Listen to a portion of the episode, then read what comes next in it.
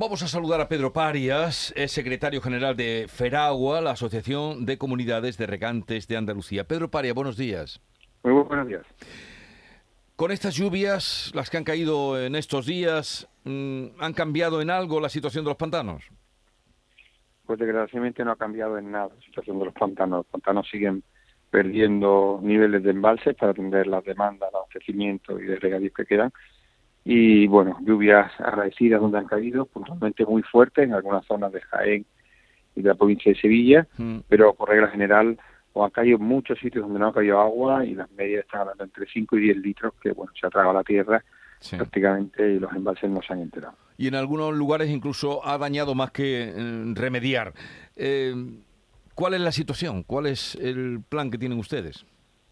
Bueno, situaciones críticas en, la cuenca del Guadalquivir, como, como no llueva, no tengamos un año eh, de otoño, invierno y primavera húmedo, muy húmedo para eh, salvar de la situación que tenemos actualmente. Los embalses del Guadalquivir se encuentran al 19, bien es verdad que los, eh, los de regadío están al 14 y los que están dedicados al abastecimiento pues superan el 25, están entre el 25 y el 30 y hay una cierta eh, situación mejor, favorable de los envases de abastecimiento, lógicamente, por ser uso prioritario.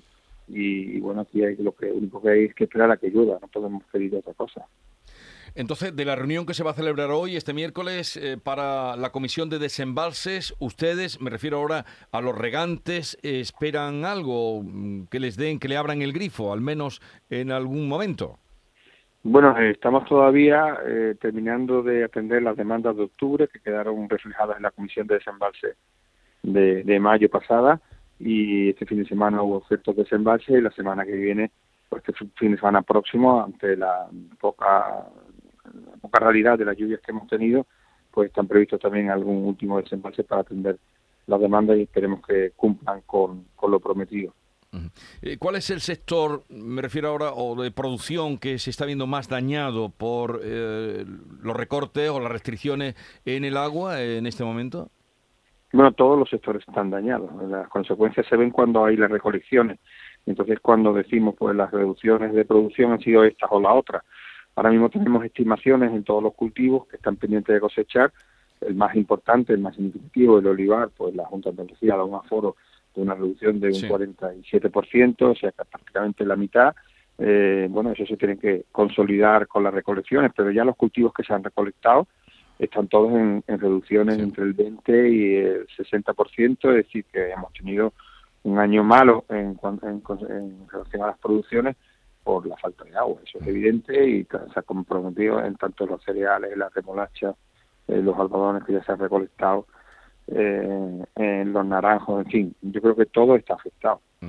Todos los sectores afectados, todos los sectores pendientes también del agua, ya de cara a la próxima temporada, a la próxima cosecha. Pedro Parias, secretario general de Feragua, Asociación de Comunidades de Regantes de Andalucía, gracias por estar con nosotros. Un saludo y buenos días.